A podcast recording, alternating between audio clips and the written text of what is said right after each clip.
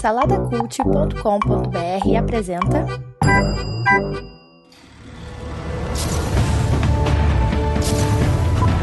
Sejam bem-vindos ao pós-créditos do Salada Cult.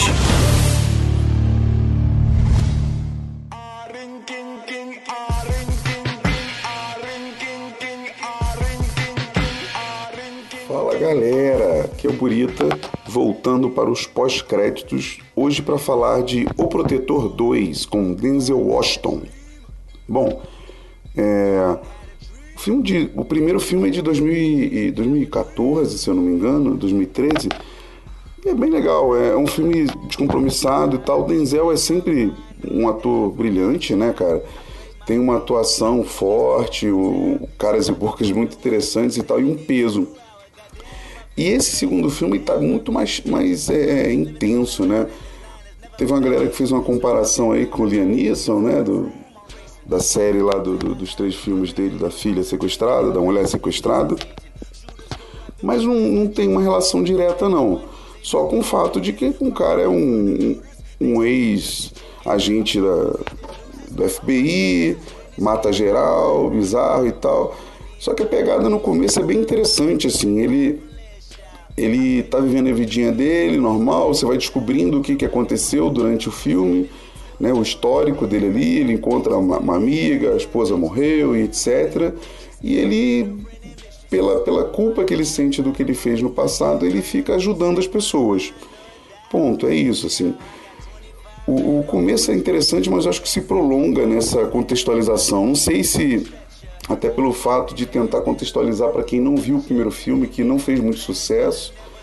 E só que aí depois ele entra realmente na ação do filme, né, no contexto. A história não é super profunda nem nada, é, é até bem simples, mas toda a construção do roteiro é boa, é bem legal, assim.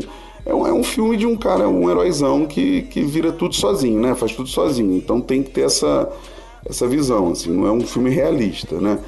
Mas para mim a única coisa que incomoda realmente é o começo do filme ser um pouco mais longo assim para contextualizar. Acho que daria para tirar uns minutos ali bons ali, sabe? Cria uma relação interessante dele com o um garoto lá, que ele quer ser meio que um patrono e tal.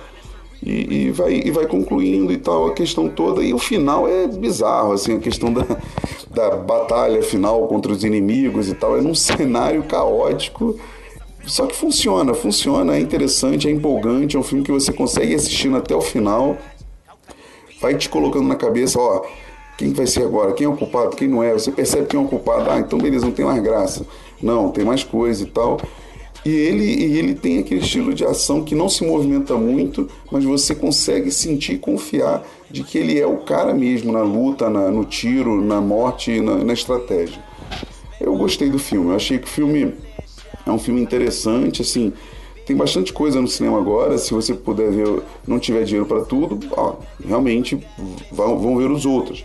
Mas ele é um filme para quem gosta de ação e tal, e do Denzel, eu super recomendo. Assim, dou quatro cisas com facilidade.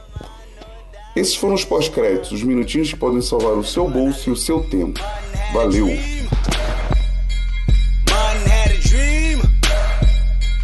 Kendrick have a dream.